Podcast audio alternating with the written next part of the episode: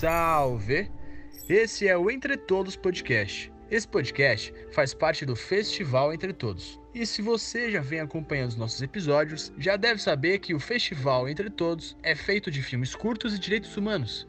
E esse ano será transmitido totalmente online em diversas plataformas, incluindo o nosso site. E a edição desse ano já está quase pronta, já está saindo do forno. Gente, corre lá no Instagram e fica ligado na nossa programação, arroba Festival Entre Todos. Eu sou Breno Shin. As palavras são armas mas não fazem o sangue jorrar. Elas colorem tudo, como a melanina impregnada em sua pele, como o mel que você não pode esquecer que existe dentro de você, apesar de todas as batalhas. Eu sou Alexandra Ucanda e hoje o nosso tema é Histórias do Conto, um ponto, uma obra. E para falar do assunto com a gente, temos por aqui Oi, muito bom estar aqui com vocês. Obrigada pelo convite. Eu sou Tatiana Loma, montadora, diretora e fotógrafa. Trabalhei principalmente com documentários. Fiz três longas documentais que eu dirigi, roteirizei, montei, um que eu co-dirigi e montei. Mas comecei, na verdade, com o desejo de fazer ficção. Meus primeiros trabalhos foram curtas, ficcionais. E venho voltando um tanto para o campo da ficção também agora, junto com o coletivo Manifesto Imprompto, do qual eu faço parte desde 2015. A gente fez duas séries curtas em parceria com o Itaú Cultural e estamos finalizando o roteiro do nosso primeiro longa de ficção, O Anjo. Eu fiz uma série de videoclipes também, entre eles o Respeita para Quem Tem, com Sabotage, em 2003, que foi finalista do VMB.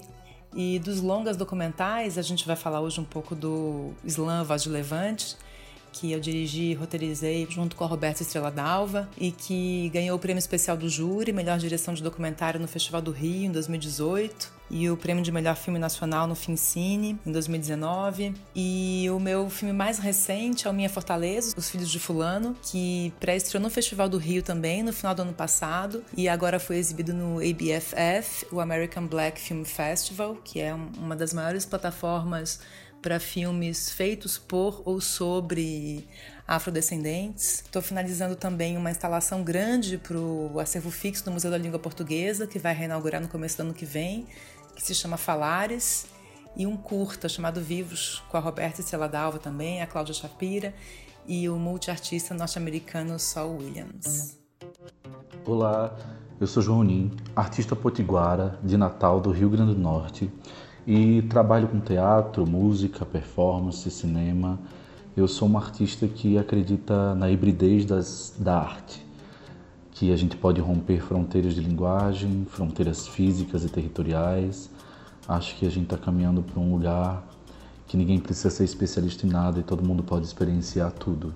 Esse é o mundo que eu acredito. Esse é o mundo, é um dos mundos que eu sonho, né? Somos muitos mundos. Estou em São Paulo há seis anos. Migrei para viver de arte porque na minha terra a gente não tem políticas públicas de incentivo à cultura suficientes, né?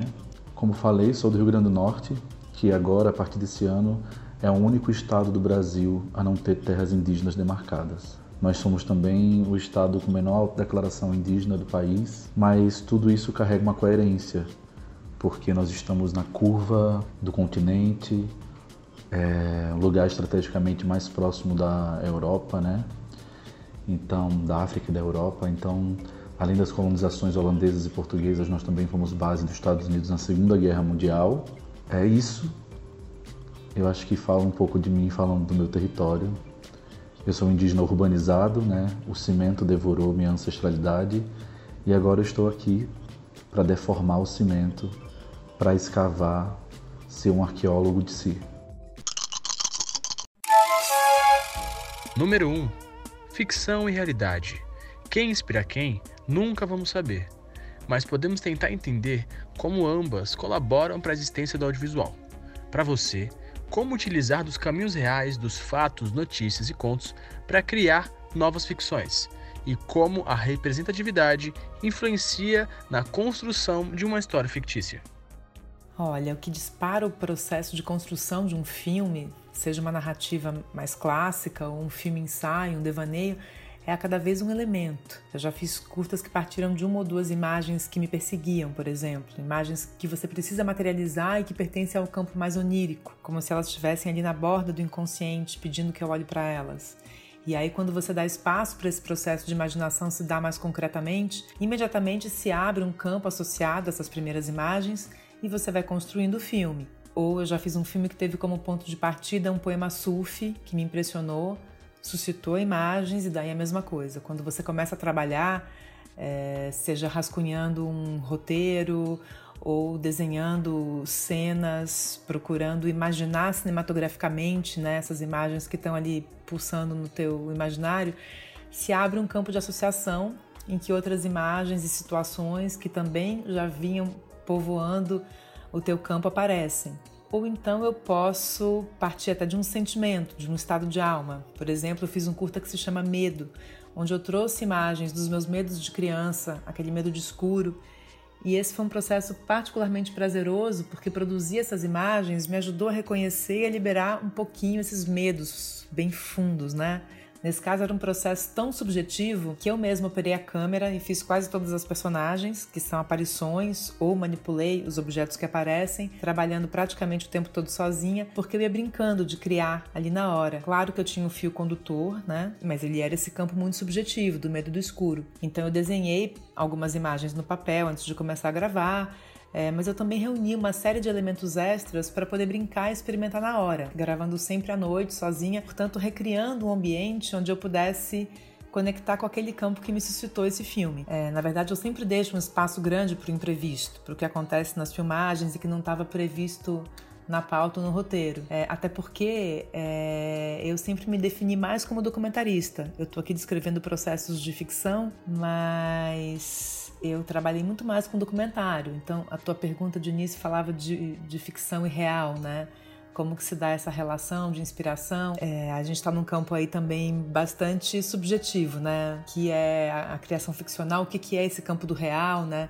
no documentário o quanto a gente parte, o quanto a gente se atém a esse campo do real, uma vez que é sempre a tua subjetividade, né, o teu olhar que está filtrando, reorganizando, interpretando e recriando em imagem e som aquela história viva, digamos, né, de personagens que são reais, mas que também diante da câmera se mostram como, como personas, como construções, né? Mas enfim, esses processos que eu descrevi aqui no começo, eles, eles foram curtas de ficção, foram processos de, de criação individuais, equipes mínimas e esse último medo era só eu, a equipe, mas mesmo os outros eram equipes minúsculas, às vezes de duas pessoas. Então eram processos muito livres, assim, beirando até a livre associação mesmo, ou então narrativas muito calcadas na subjetividade. É, gerando filmes que foram mais sensoriais. Mas os caminhos variam dependendo do projeto, né? Então, nos últimos anos, por exemplo, eu venho trabalhando no roteiro de um longa de ficção, junto ao coletivo do qual eu faço parte, o Manifesto Imprompto, junto com a Cláudia Shapira, o Azul Serra e a Bianca Turner, e nesse caso tem uma história é, roteirizada de maneira mais clássica, com primeiro, segundo, terceiro ato, é, num, num, processo em que as personagens têm curvas definidas, né, de queda, de uma possível redenção, mas tudo se constrói a partir do intuito de abordar um determinado assunto ou um determinado drama, que é a corruptibilidade da alma humana. E aqui a gente vai aproveitar o, o universo da religiosidade o risco de pessoas que têm influência espiritual sobre outras caírem nas armadilhas da manipulação. Ou seja, aqui é a premissa, o lugar de onde parte a construção dessa narrativa. E a vontade de contar essa história, agora estamos falando de ficção e real, claramente, dessa relação, a vontade de contar essa história ela vem de experiências pessoais que nós tivemos com esse tipo de abuso de poder.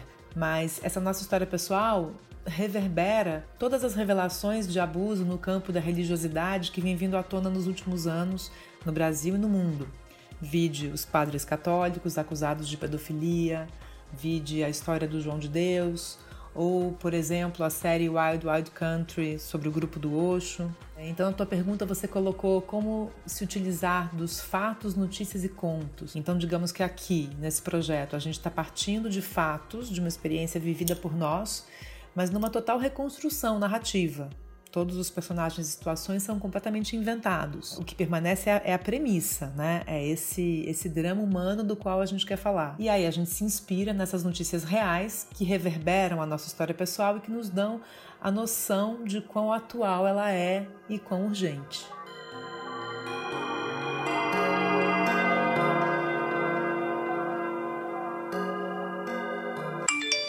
Meu nome é Oswaldo Pereira, minha idade é 86 anos, eu sou o primeiro DJ do Brasil. Mas essa paixão minha, ela realmente veio de criança, que o rádio era naqueles anos, nos anos 40, quem tinha rádio era só as pessoas ricas. Com o passar do tempo, é, o irmão mais velho meu comprou um rádio e eu fiquei tão fascinado com o rádio que resolvi estudar e foi sucesso. Eu estudei, aprendi e depois fui montar rádio. Fui convidado para fazer essas festinhas, depois fui para o centro de São Paulo com domingueiras, depois fazendo as festas já das 10 às 4 da manhã. E isso foi progredindo cada vez mais, porque aí já fui para salões maiores do que aquele que eu comecei inicialmente. E, e com isso eu fiquei 10 anos em São Paulo, no centro de São Paulo, fazendo essas festas. Chamamos de baile mecânico, que é com disco. Alô, galera. Estou convidando todos para o festival que vai realizar-se agora, próximo domingo, dia 13 de setembro, às 15 horas. Festival Entre Todos. Estou convidando todos para assistir a esse festival.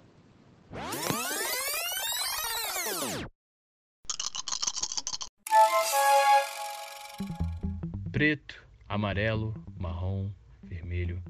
Essas cores de pele são apropriadas e apagadas dos grandes estúdios.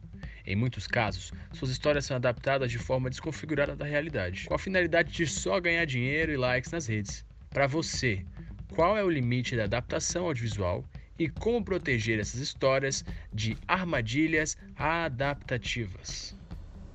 Então, sobre essa questão, eu acho que a gente precisa de uma revolução, né? A gente precisa de uma mudança de verdade e não de reformas e reparações como tem acontecido.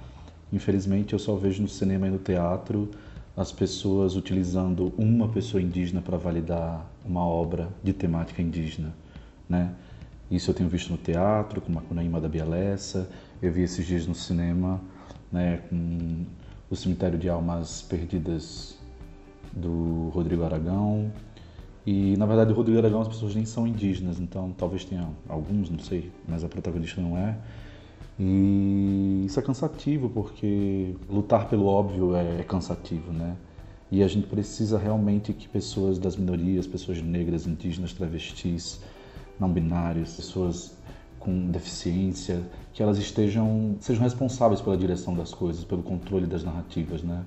Nós precisamos realmente de movimentos de revolução. E eu acho que o movimento o manifesto trans que a Renata Carvalho postou uma vez de um coletivo dela, eu acho muito potente, que é falar assim para as pessoas cisgêneras, cis, parem 30 anos apenas de fazer pessoas trans. Né? As pessoas trans não estão conseguindo trabalhar, estão mais de 90% na, na prostituição por falta de opção. Então, o, a personagem não é só um, uma mera estética e técnica teatral, também é, é questão trabalhística. A gente quer trabalhar, a gente quer viver, então parem 30 anos, porque daí a gente vai conseguir fazer pessoas trans, né? Representar as pessoas trans, daqui a 30 anos vai estar pessoas cis fazendo pessoas trans, pessoas trans fazendo pessoas cis, todo mundo vai poder fazer tudo como é esse grande romance de que o ator, a atriz pode fazer qualquer personagem. Então é menos romântico e é mais funcional, a gente precisa desse, dessa etapa para poder romantizar e todo mundo viver nessa felicidade que tanto pregam, né? A gente precisa dessas de, de realmente mudanças revolucionárias. Eu sinto que a gente cai em muitas armadilhas coloniais, são muitas as fantasias coloniais, né? E dentro dessa perspectiva, eu sinto também que a gente está criando um país birracial. Para as pessoas só existem negro e branco, né? Então, a partir do momento que a luta, a luta antirracista toma pauta, o movimento negro também tem que lutar pela compreensão da identidade indígena contemporânea porque senão vai ser criada uma nova binariedade, indígenas e não indígenas, e ao invés de sermos aliados, vamos estar né, fazendo o que o projeto colonial queria, se autodestruindo. Então eu sinto que o maior responsável de tudo isso são as pessoas brancas, que precisam entender a, a branquitude, né? precisam entender seus recortes, consciência de classe, de gênero, de raça, para poderem ceder. Essas pessoas precisam ceder. Essas pessoas que nasceram podendo fazer as coisas, que fazem e que são descendentes dos que sempre puderam fazer, precisam nesse momento ficar de bastidores, né? ficar ao lado, dar suporte, formar para quem sabe no final do, do, espetáculo está todo mundo no palco de mão dadas agradecendo. Mas é um momento agora que a gente realmente precisa que as pessoas cedam, as pessoas precisam ceder para que a gente pare com essas, essas armadilhas adaptativas. Porque o capitalismo, o neoliberalismo, eles já cooptaram a, a representatividade. Então é isso, coloca uma pessoa negra, uma pessoa indígena, uma pessoa LGBT em algo da temática, já valeu. Tá tudo certo. Bota uma cotinha de cada coisa assim, mas não é isso, né? Nós precisamos realmente ter bases bem estruturadas de pessoas no teatro, na música, no cinema negros, indígenas, LGBTs, pessoas deficientes, né, pessoas de todos os recortes falsos minoritários. Então eu sinto que a gente precisa formar os nossos, né?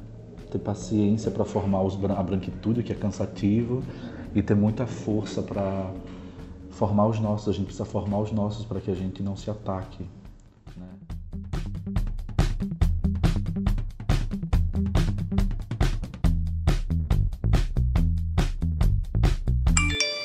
Salve, salve! Aqui quem fala é Lincoln Pericles, ou LKT, para os que são mais familiarizados aí no vulgo. Faço cinema mocota aqui na minha quebrada.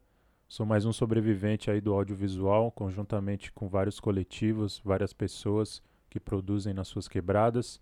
Falo aqui da Zona Sul, Capão Redondo, Coab Adventista, Parque Fernanda, Jardim Comercial, dependendo do portão que o carteiro vai chegar. e aqui é o lugar onde eu nasci, cresci, me desenvolvi, aprendi e hoje trabalho quase que exclusivamente aqui dentro, sem precisar ficar atravessando a ponte. Eu participei do Entre Todos, acho que umas duas ou três edições. Numa delas eu fui premiado. Foi muito bom assim, eu consegui perceber que o júri que eles tinham montado era um júri muito diverso, tá ligado? Uma galera de arte e cultura de quebrada, pessoas não brancas, e isso fez o prêmio ser mais valorizado para mim, tá ligado? Porque o importante para nós é o reconhecimento entre os nossos, né, mano? Fico muito feliz que o Entre Todos faça esse movimento e espero que esse movimento se intensifique cada vez mais, que tenham pessoas diversas na seleção dos filmes, na curadoria, na produção e também no júri, tá ligado? É essencial que num espaço tão importante como tem se tornado o Entre Todos, se intensifique cada vez mais essa diversidade dos corpos. E um podcast como esse aí que vocês estão produzindo só me mostra que o caminho tá certo, tá correto, tá ligado? Para mim é muito importante que o festival traga a discussão dos direitos humanos, já com esse olhar para os nossos filmes, para nossa caminhada, porque nós está vivendo num tempo fascista, tá ligado? Onde várias fitas estão se reformulando, ganhando novas caras, mas na verdade nós sabe o que, que ela é, né, mano? E a perda de direitos, ela é constante, assim, para nós. Então, se nós não tiver atento a isso, tá ligado? Enquanto organização, mas também enquanto reflexão, a gente acaba perdendo coisas que foram conquistadas com muito suor, muito sangue e muita luta. Porque durante muito tempo, para nós, não foi permitido assinar embaixo da nossa memória ou da nossa criatividade, das nossas invenções, dentro desse audiovisual brasileiro que até hoje reproduz diversas práticas coloniais, seja dentro do ambiente de trampo, na forma ou no olhar mesmo que eles lançam. Mas particularmente eu me interesso e acho que a gente precisa contar histórias que toquem e dizem sobre o nosso íntimo, tá ligado? Sobre coisas que só nós que vive a realidade que nós vive sente e nós não precisa assumir uma forma tradicional, tá ligado? De falar sobre nós mesmos, assim. Inclusive, se nós falar do nosso íntimo, dos nossos sentimentos, da forma que for, por qual meio que for, tá ligado? Seja o cinema, seja o podcast, pode ter uma certeza que nós vamos tocar os nossos, tá ligado? Porque se nós falar do nosso íntimo, nós está falando de uma experiência que é coletiva, tá ligado? E eu acho maravilhoso que nós está vivendo nesse plano aqui, nesse tempo de agora, tendo ferramentas que vários dos nossos que tombaram não tiveram oportunidade, tá ligado? Só que mesmo assim, eles tiveram suas formas de compartilhar histórias, compartilhar conhecimento e diversas coisas que prosseguiram adiante no tempo e também no nosso fazer artístico, seja lá qual meio que for. Porque quando nós fala audiovisual, nós nunca pode esquecer que tem áudio e visual, tá ligado? Então, se a gente, por exemplo, utilizar só áudio, por que não? Se a gente utilizar só visual, por que não, tá ligado? Se nós transformar essa junção em uma outra coisa, tá ligado? Por que não? Nós tem que estar tá bem, tem que estar tá com aquela sensação, tá ligado? De trampar com algo que você ama, aquelas fitas que parece quase impossível para quem vem de onde nós vem. Então, primeiramente, nós tem que estar tá bem, construir em conjunto aos nossos e tá nesses lugares de protagonismo para contar nossas próprias histórias, porque o audiovisual brasileiro tomou as nossas lutas, tomou nossas memórias, tomou nossas alegrias, nossas dores. Daí eu, enquanto cineasta assim, daqui do Capão Redondo, eu fico todo dia pensando como que eu posso me movimentar para construir algo que de fato seja nosso, tá ligado? Que seja impossível de ser apropriado por mãos de fora, né? Porque nós sabe que a história desse mundo é carregada dessas fitas que nós constrói e eles tomam, né? Então nós precisa urgentemente contar histórias do nosso íntimo para nossa própria proteção, em respeito aos que se foram, que tombaram com dores ou com alegrias e para que nós construa um futuro que nós seja mais inteiro. A primeira indicação que eu tenho é um livro maravilhoso chamado Terra Fértil, da poeta Jennifer Nascimento, aqui da Sul. Para mim, a Jennifer é uma das maiores poetas aí desse nosso país aí que chamam de Brasil. Eu adoro ela, amo muito a obra dela, tá ligado? Eu respeito muito a caminhada dela. Vou indicar também um filme chamado A Cidade é Uma Só, do meu parceiro Adirley Queiroz, lá da Ceilândia, DF. E por último, vou indicar, não querendo fazer uma média aí, mas indicar um podcast maravilhoso chamado Almerindas, que inclusive a mestra Alexandra Ucanda faz parte dele. Amo muito, é referência para mim nos trampos, nos corre. Então vou deixar aí vocês com essas três indicações. É tudo nosso.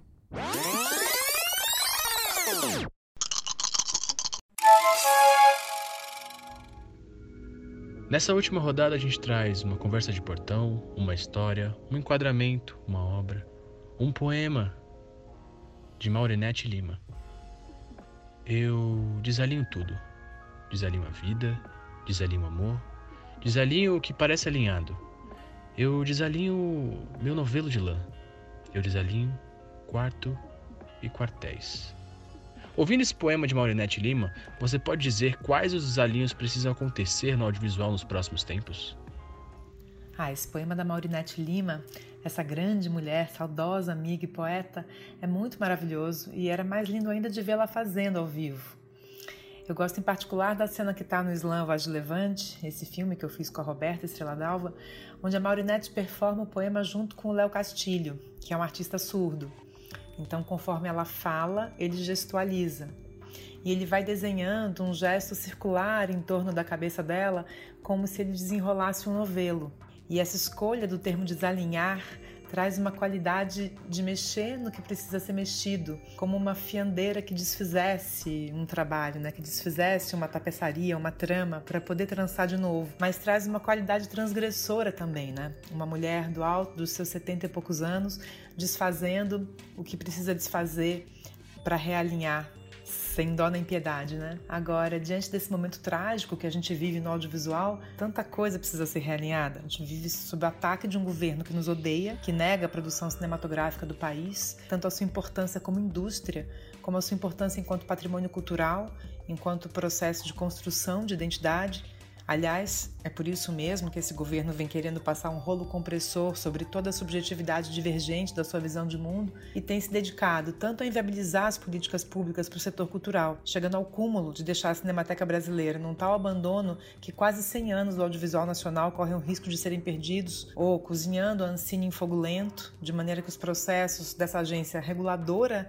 da qual a atividade depende fiquem todos atravancados, nomeando gestores que não têm relação com o audiovisual, competência para os cargos que ocupam, mas estão alinhados com a visão ideológica do governo, claro, tentando aplicar filtros ideológicos sobre processos de seleção de editais, e tudo isso justamente no momento em que os filmes nacionais que vinham sendo feitos com recursos advindos de políticas públicas praticadas nos últimos 15 anos é, e que estão sob risco agora, né? Justamente no momento em que esses filmes vinham repercutindo tanto inter internacionalmente. Agora, aqui os verbos seriam destruir, né? É isso que esse governo está tentando fazer. E do nosso lado, os verbos são resistir, preservar, garantir direitos. Agora, se eu for mesmo me ater ao verbo do poema da Maurinette e a tua pergunta, né, o que precisa ser desalinhado no audiovisual brasileiro, aí eu aproveito para trazer uma questão que você levantou lá na primeira pergunta, que é a questão da representatividade. Eu acho que o que precisa ser desalinhado no audiovisual é o racismo, o machismo, a herança maldita desse país colonizado, né? É, e tão normatizada que precisa ser identificada e desarraigada lá das estruturas de todos os processos de criação e de produção e de divulgação, desde os temas que nos interessam, a maneira como a gente aborda, a formação das equipes, a maneira como a gente se relaciona entre nós em equipe ou com as pessoas, personagens que compõem um filme, é, a maneira como a gente devolve os filmes para as pessoas que a gente filma, no caso dos documentários, por exemplo. É, eu diria até que os valores pagos para cada pessoa na equipe, que também são representativos desse hábito de naturalizar a desigualdade, que fazem os cachês tão abissalmente diferentes. Né? Então, o processo de revisão que vem acontecendo, mas que precisa acontecer numa medida muito maior ainda, ele é profundo, é longo, é doloroso muitas vezes e é inescapável. E mesmo com esse governo de extrema direita, a força que se move nessa direção de questionar e pôr abaixo os pilares do racismo, do machismo de todas as forças do preconceito está em movimento. Eu dou como exemplo o projeto Curta em Casa do Instituto Criar, que selecionou durante a pandemia 200 roteiros de jovens periféricos e destinou um valor para esses projetos serem realizados de maneira remota em casa, ou seja, um projeto de geração de renda emergencial e também um estímulo à produção audiovisual periférica. Esses curtas eles estiveram disponíveis no YouTube e passaram por uma votação popular que elegeu 10 deles cujos realizadores, cujas realizadoras vão participar de outras oficinas de formação, de tutoria. Eu mesma assisti mais de 50 curtas e tem coisas chocantes. Alguns com uma qualidade técnica e de construção narrativa impressionante, super profissionais, outros bem amadores, mas com uma potência artística que é uma pedrada. Claro que tem alguns menos interessantes também, mas num ambiente como o do cinema, que sempre teve uma preponderância de pessoas brancas e de classe média ou alta nas funções de, de comando, né? por exemplo, de dirigir, de roteirizar, né? de produzir, é um veio de criatividade, é uma força de novidade, uma força que redimensiona que desalinha para realinhar, é, é, trazendo essas narrativas sob a perspectiva dessa que na verdade é a maior, é a maioria da população brasileira, que são as pessoas negras, pardas e pertencentes às classes sociais mais vulneráveis. Então, essa mudança em curso não volta para trás, graças a Deus, porque agora a gente começa a falar de representatividade. Claro, eu estou aqui é, terminando a minha fala com positividade. A gente sabe que a gente está sob ameaça, mas existe esse movimento em curso e ele é poderoso.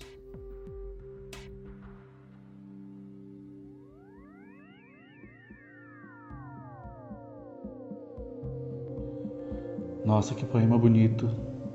Eu acho que a gente precisa desalinhar todos esses planetas que formam a branquitude, né?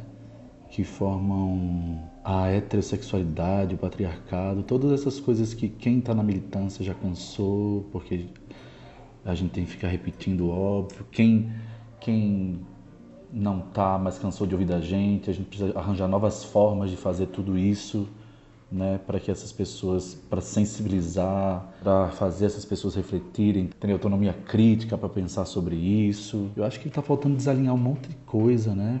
Mas o tem que desalinhar o governo. O governo tem que ir para outros alinhamentos. A gente ter verba para fazer audiovisual de forma ética, né? Muito dinheiro no audiovisual, Ave Maria.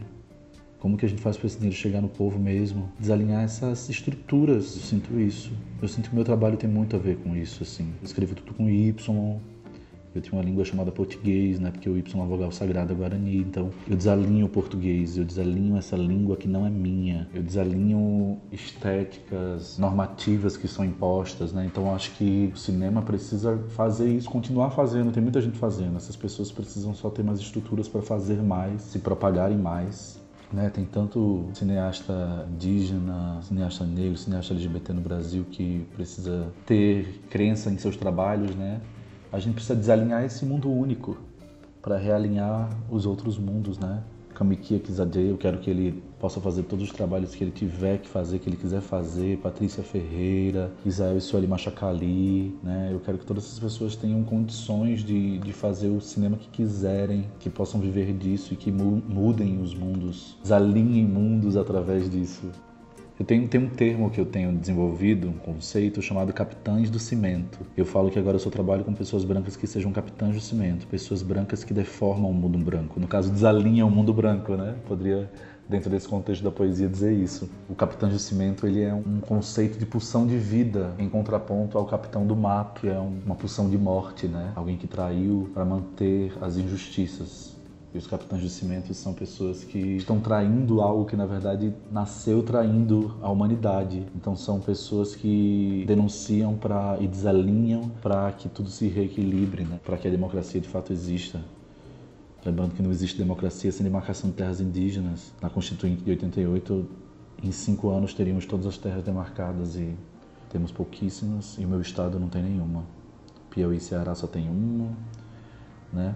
Então a gente tem que desalinhar muita coisa. Desalinhar nossos pais, nossa casa. Acho que a gente tem que desalinhar tanta coisa.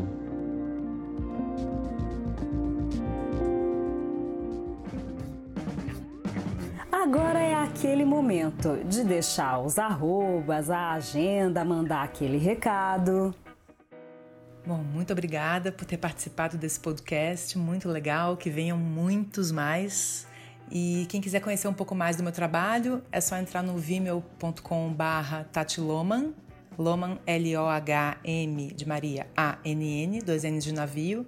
No Facebook também, Tatiana Loman. Instagram também, Tatiana Loman. E a pandemia bagunçou um pouco as datas de estreia dos trabalhos, né? Então, aguardemos em breve as notícias de como a gente vai poder assistir Minha Fortaleza, Os Filhos de Fulano e a reinauguração do Museu da Língua Portuguesa, né? Onde vai dar para ver essa instalação Falares no terceiro andar, uma instalação grande, super bonita, resultado de viagens por 12 estados brasileiros e gravações com cerca de 200 pessoas. E dá para assistir o Slam Voz de Levante ou no Now ou na plataforma Filme Filme. É uma plataforma nova, super legal, de curadoria de filmes. São títulos escolhidos a dedo, vale a pena conhecer. Ou então pela Taturana Mobilização Social, uma plataforma onde os filmes são disponibilizados de graça, mas eles têm que ser assistidos coletivamente. Nesse momento não está dando para a gente se reunir, mas podem ser grupos pequenos, de seis pessoas, dependendo de com quantas pessoas você mora na sua casa, quem sabe é possível, ou então até pensar em sessões coletivas virtuais, remotas. Taturana Mob, ok? Muito obrigada de novo. Até já! Ai, muito obrigado pelo convite. Fiquei muito feliz pela lembrança e por estar aqui trocando essas informações e essas ideias. É, quem quiser me acompanhar, eu estou em todas as redes sociais como João Nin com Y. O Twitter é o único lugar que está com I porque é antigo, mas espero que o Twitter me ajude a mudar. Mas é João com U, J-U-A-O, N-Y-N, né? João Nin. Como se fosse Joãozinho. João Nin. Curunim. Então quem quiser me acompanhar, só seguir por lá, Facebook, Twitter, Instagram. É isso, minha gente. Continue com o trabalho de vocês, que é esse tipo de trabalho que está modificando as estruturas, que está desalinhando tudo, que não está se adaptando, mas propondo novas perspectivas. Vida longa para o trabalho de vocês. E me acompanhe, gente, que eu trabalho com coletivos Topo Balaio de Teatro, coletivos é, Cia de Arte Teatro Interrompido e tem uma banda chamada Android Sem Par. Então dá para ouvir o disco da Android chamado Ruínas em todas as plataformas de streaming. É, a Teatro Interrompido Ano que vem está previsto de estrear uma peça na terra indígena Piaçauera, onde eu trabalho dando aula de teatro com os Guarani Andewa. Então vai se chamar Maé Iramoi, Maravista, que vai ser uma peça toda em Tupi-Guarani sobre as tradições e cosmovisões Tupi-Guarani antes da chegada dos colonizadores, porque depois da chegada a gente já sabe o que aconteceu. O coletivo Estopabalai vai estrear uma peça ano que vem chamada Ex-Nordestinos. Imagine que nós somos todos migrantes nordestinos do grupo, né? E aí a gente está fazendo uma realidade distópica como se acordássemos e o Nordeste nunca tivesse existido. Uma, uma, reflexão ética sobre as contribuições desse lugar que inventaram na década de 30 na história do Brasil, da geografia do Brasil. E, final desse mês, vou estar lançando o meu primeiro livro de dramaturgia, chamado Tibira, uma tragédia indígena brasileira, que é uma ficção sobre o primeiro caso de LGBTfobia com um nativo documentado no Brasil. O caso de Tibira, indígena tupinambá, que em 1614 foi executado em praça pública em São Luís do Maranhão, em cima do forte. Foi dividido ao meio por, pelo crime de sodomia. Então, me acompanhe nas minhas redes para esses futuros trabalhos, futuros trabalhos.